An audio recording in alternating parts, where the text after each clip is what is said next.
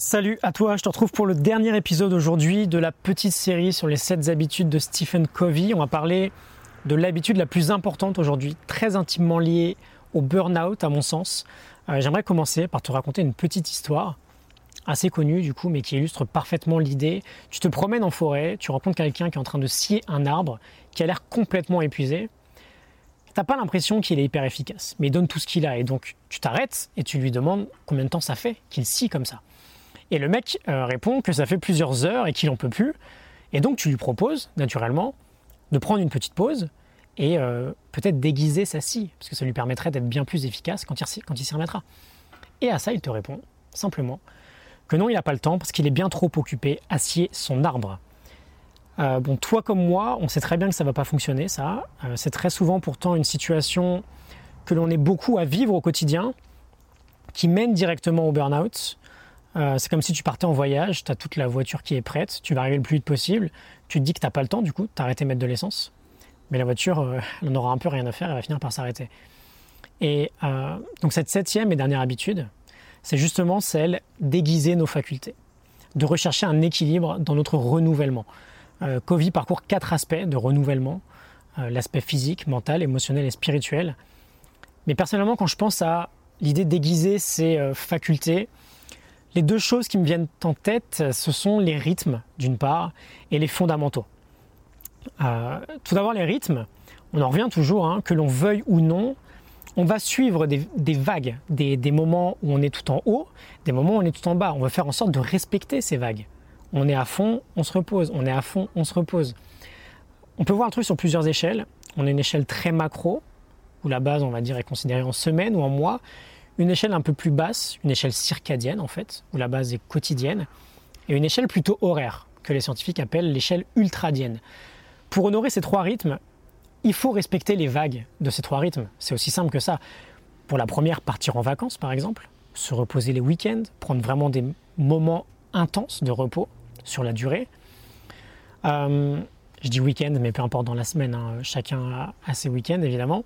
Ensuite, le rythme circadien, c'est plutôt évident. On fait des bonnes nuits de sommeil, on coupe son électronique tôt le soir. Et enfin, des rythmes ultradiens. On ne peut pas rester concentré pendant de longues heures sans prendre de réelles pauses.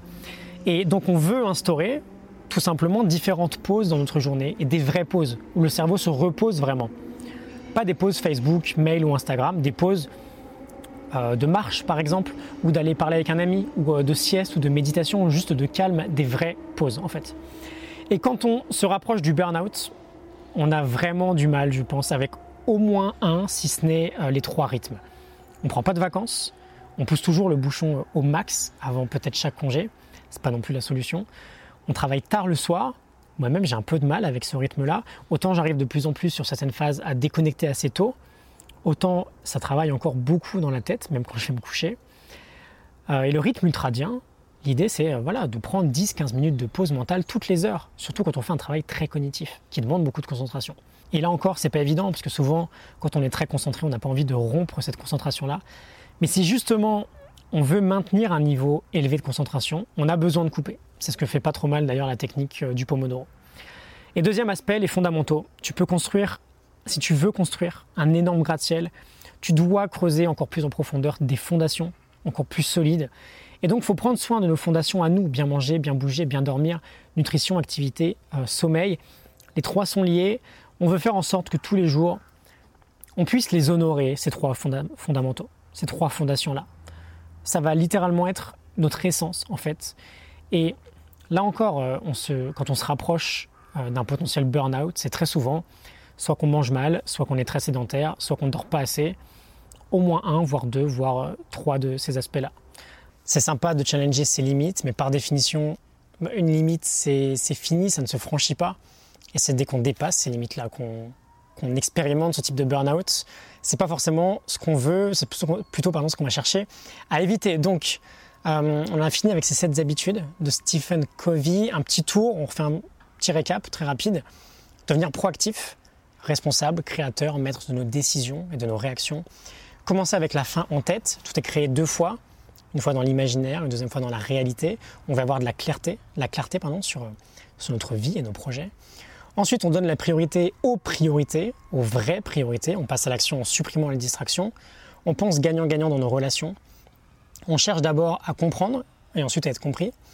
On profite de la synergie qu'on a créée. Quand on assemble nos forces, 1 plus 1 est égal souvent à bien plus que 2. Et enfin, on aiguise nos facultés, on se renouvelle. Euh, et j'ai pas mal insisté sur la question de l'énergie et de la santé. La morning note est en description. J'espère que tout ça t'a plutôt bien parlé ou inspiré, euh, que ça te fait un peu réfléchir. N'hésite pas à liker ou à partager si c'est le cas. Je te retrouve demain pour un nouvel épisode. À demain, salut